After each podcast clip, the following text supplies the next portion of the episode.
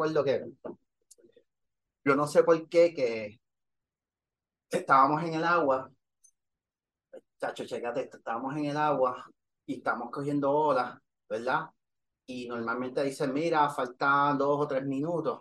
Y yo y estaba grande, estaba de dos, 12 pies de cara, estaba grande la chiva. Y yo con una ola y la corrí hasta abajo y, me, y, y llegué hasta la orilla y empezaron la corneta. Y no esperaron a que yo volviera como para darle como que un, un jump a Ah, claro, porque estaban, ustedes estaban esperando que comenzara el hit y, y, no, y todo el mundo y estaba pero, pero, yo- pero, pero en vez de esperar a que yo me metiera de nuevo para empezarlo, yo me acuerdo que empezaron a agitar. y tú estabas abajo Y el inside no, no, yo tuve que salir corriendo por la playa, le saqué el dedo a los huevos y dije, y mi país estaba como, este Estaba- cabrón, mi país me dijo, este cabrón, y ahí le di, a eso me, sí Eso me te encendió. Eso me encojonó.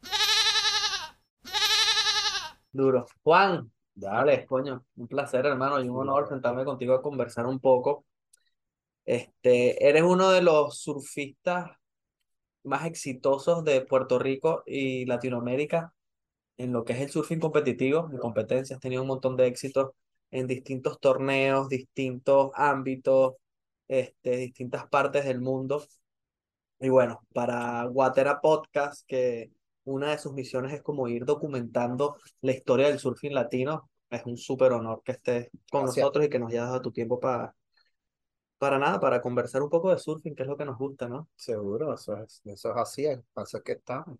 Claro. Y nada, la pregunta clásica es, ¿cómo comenzó todo, no? ¿Cómo comenzó ese amor con el surfing? Y en tu caso en particular, quiero que me hables un poco de la 8, que tengo entendido que fue tu campo de, de iniciación, Sí, y de tu padre también, ¿no? Que Sí. tuvo como un rol súper importante en eso. sí.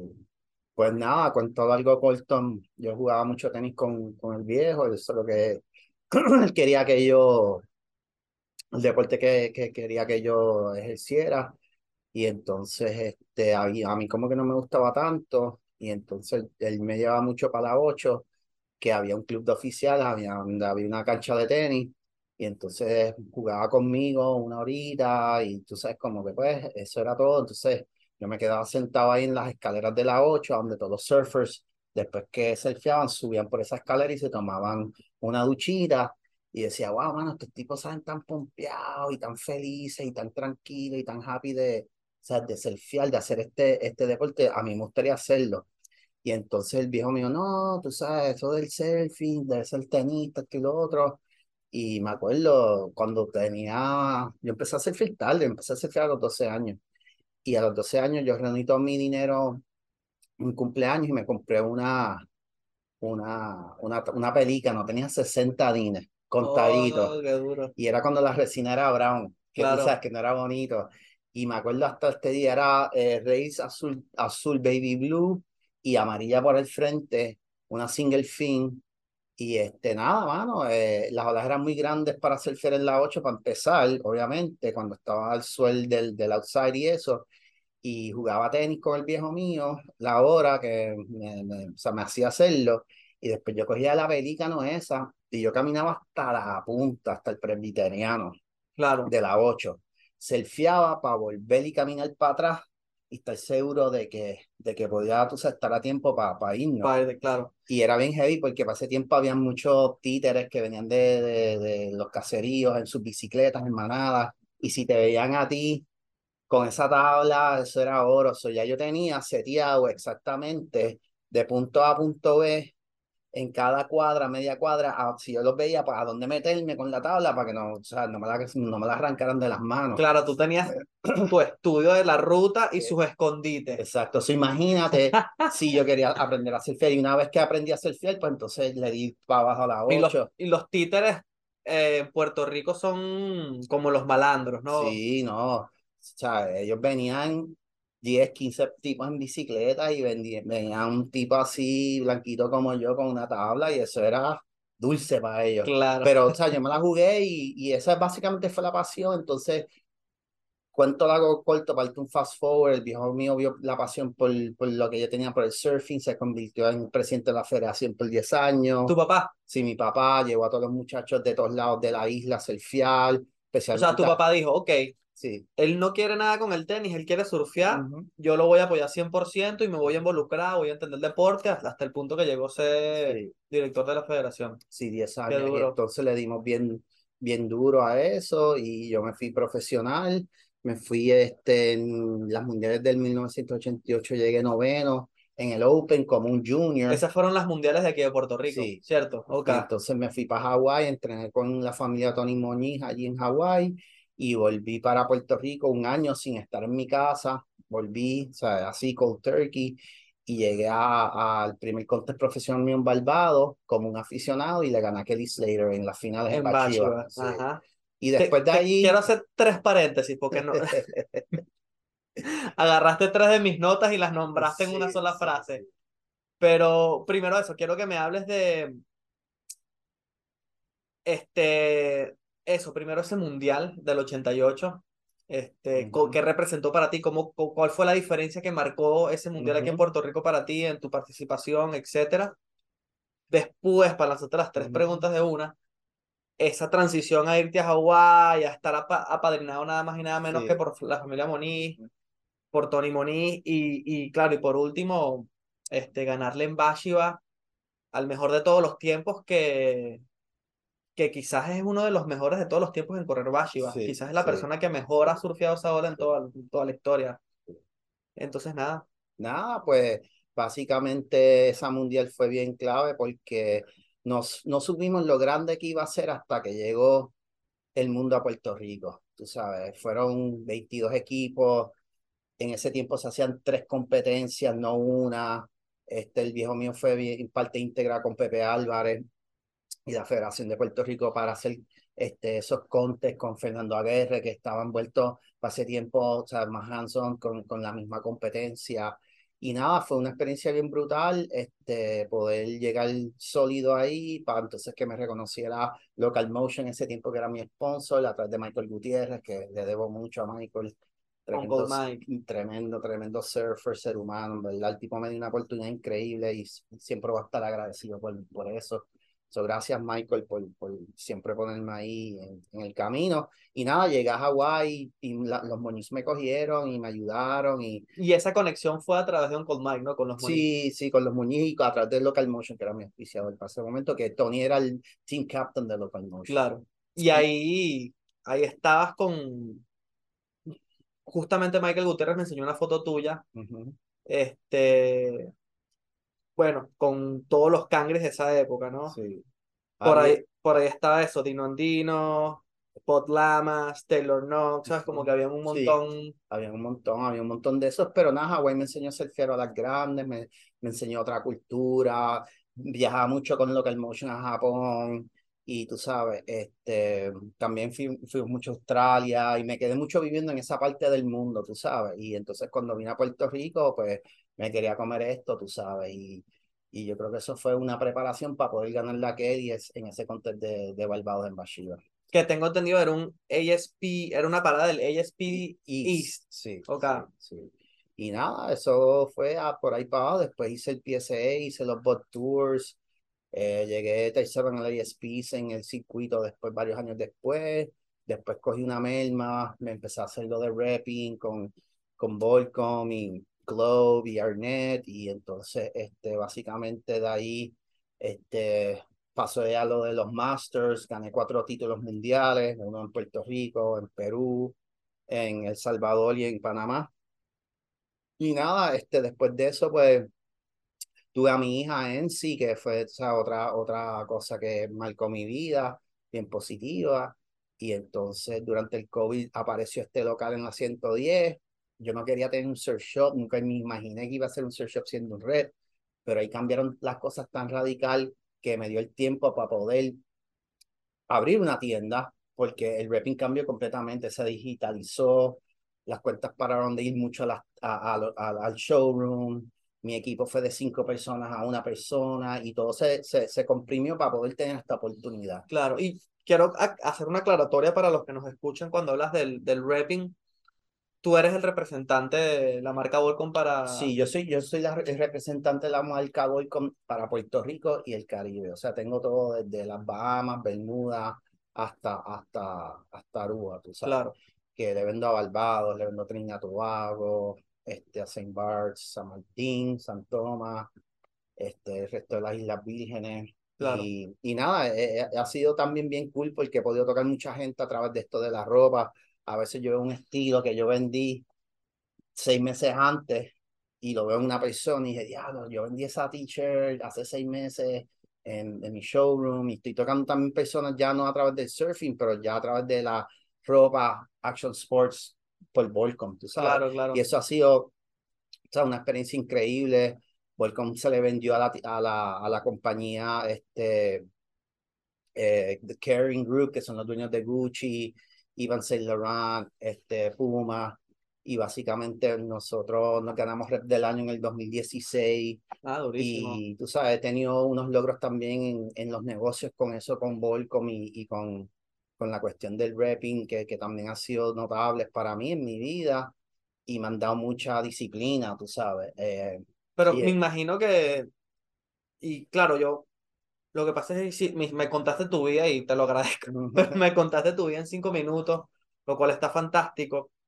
Pero retrocediendo un poco, me imagino que mucha de esa disciplina que, que aplicaste para, para los negocios y, y para el emprendimiento y, y, y para llevar a, a en, en Puerto Rico y en el Caribe a la marca que es hoy en día, este vino de tu, me imagino que vino de tu disciplina deportiva, Sí, de sí. competencias y, y de todo el éxito que tuviste compitiendo, ¿no? Un montón de tiempo. Sí, de- defini- definitivamente vino de- así, pero, o sea, sí, vino de la disciplina, pero las oportunidades que se, se, se, se, se aparecieron, pues yo la, la, las pude tomar y, y, y crecer en, en, en sí, que eso ha sido algo que nunca sabía que iba a ser un top rep, nunca sabía que iba a ganar cuatro mundiales, nunca sabía que iba a ganar la Kelly Slater y nunca sabía que iba a tener un search shop en Aguadilla y no un search shop porque esto es un concepto, o sea, esto es un concepto que tiene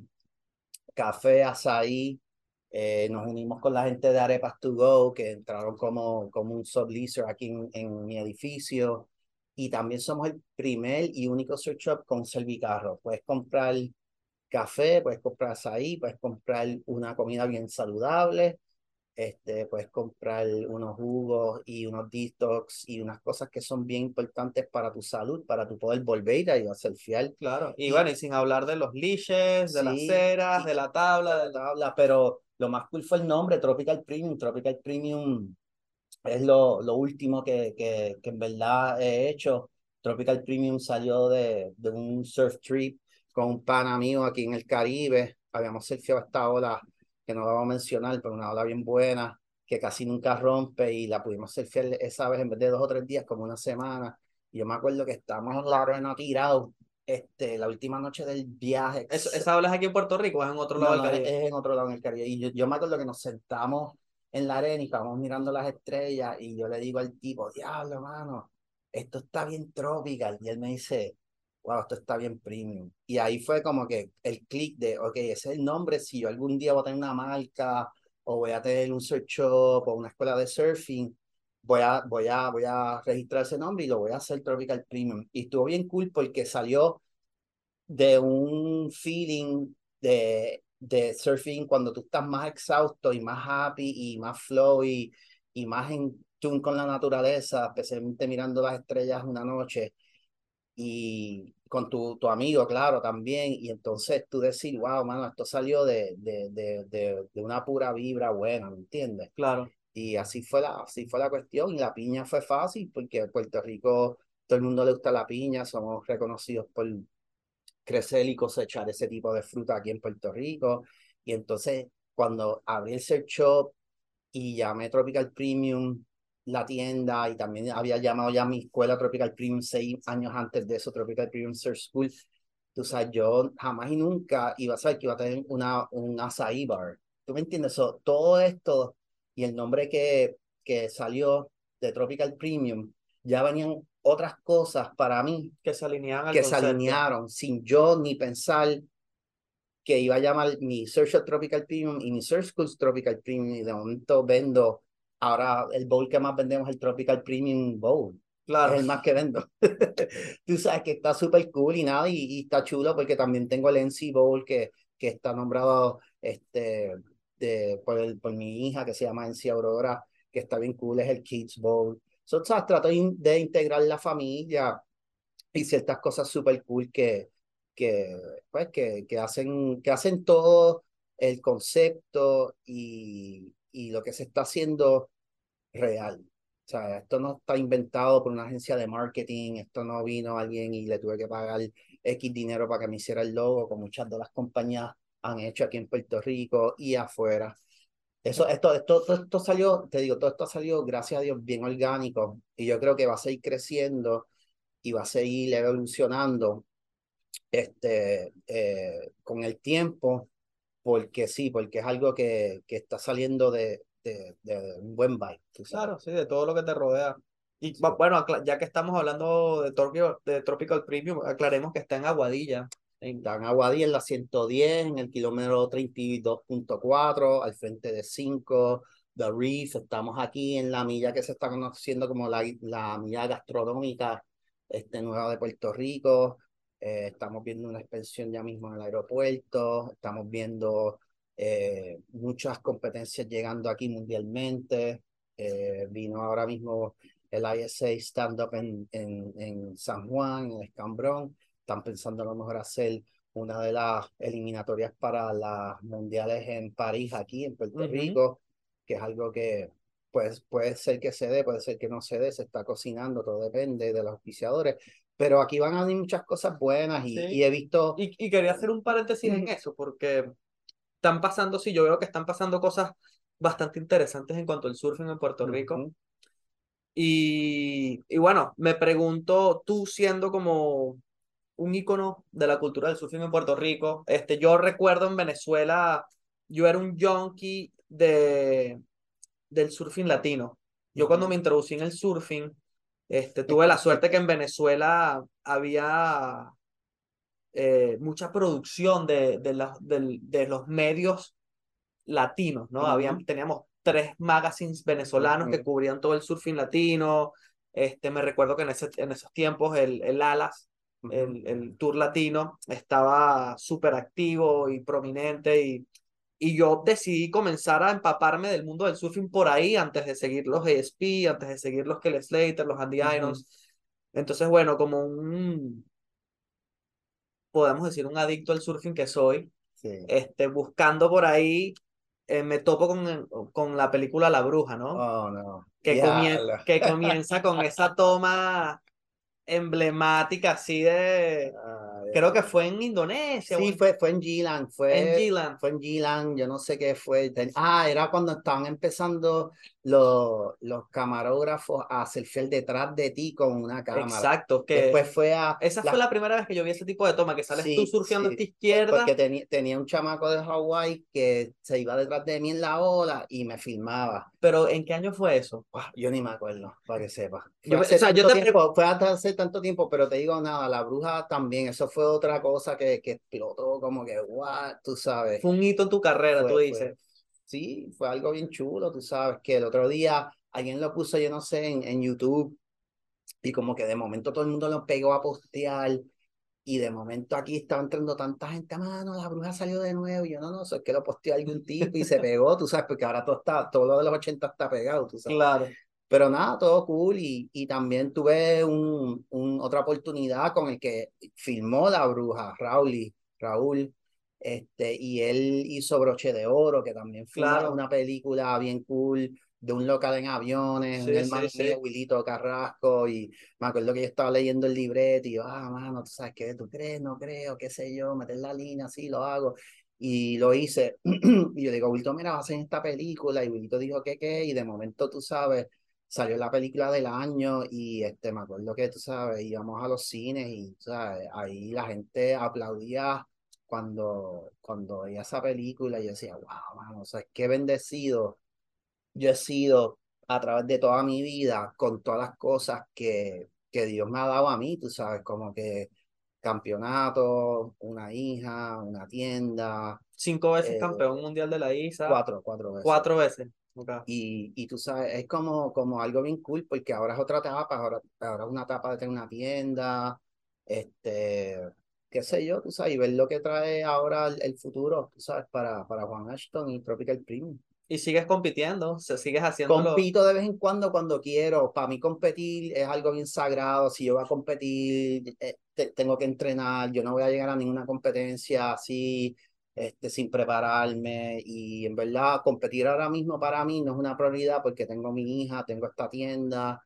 Este, es como que tengo que de verdad tener ganas de ir a competir para que tú me hagas una competencia. Puede ser que haga competencia este año que viene ahora, puede que no, pero todo eso va a depender de, de, qué ánimo yo esté y el tiempo que yo tenga para prepararme también. Claro. Porque es todo eso. Claro, entre, entre, que, corres un negocio, entre que tienes una familia, entre que tienes la, la bendición de la paternidad, sí, como que encontrar los espacios ahí para prepararte. Pues eso, yo creo que we're good. Sí. Coño, hermano, un placer. Para mí es un gusto y nada, yo creo que lo más importante es que eso, que queriendo o no, has, dado mucho para el surfing de Latinoamérica y, yo soy una, yo y, en el podcast somos de los ilusos, ¿no? o de los esperanzados que, que, queremos y creemos en que el surfing de Latinoamérica tiene mucho talento, mucho para dar y, muchas veces pasa como por debajo del radar. Yo, yo me acuerdo cuando gané la primera mundial en el 2008 en, Rincón y estaba este narrador bien famoso de Portugal que narraba los Pipeline Masters y eso y cuando dijo Juan Ashton, este, nuevo campeón master del mundo y dije, wow.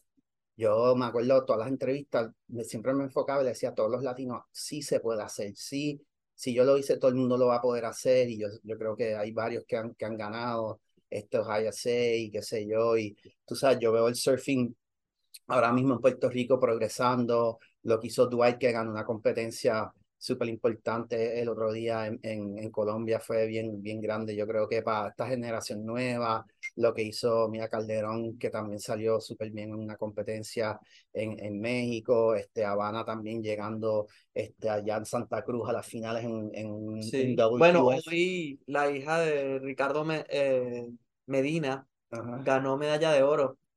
De verdad, wow, tú sabes que se me paran los pelos porque yo vi el, el post y yo me acuerdo que todos los últimos tres meses yo los veía entrenando todo el tiempo, todo el tiempo, todo el tiempo, todo el tiempo. Y yo decía, ¿para dónde ustedes van? Vamos para las ISA para, para Olympics. Y yo, qué cool, mano, ¿tú me entiendes? Y yo dije, bueno, California, súper frío. Y yo cuando vi a esta muchacha ayer en, en, en, el, en, el, en el update de la ISA que dan, eh, puertorriqueña, eh, con los scores más altos, eh, llegó a las finales, la favorita, estilo otro, y yo la vi con, con guantes, la vi con un hood y la vi con un wetsuit de 3 milímetros. Esta chamaquita dejó, y dije, wow, mano, qué cool. Y a mí me dio ese presentimiento que iba a ganar, y ahora que tú me dices eso, estoy súper happy, de qué cool. Para que tú veas, estamos gozando. Qué duro. Yeah, bro. Duro, hermano, gracias. Gracias a ti, Hablemos de surf.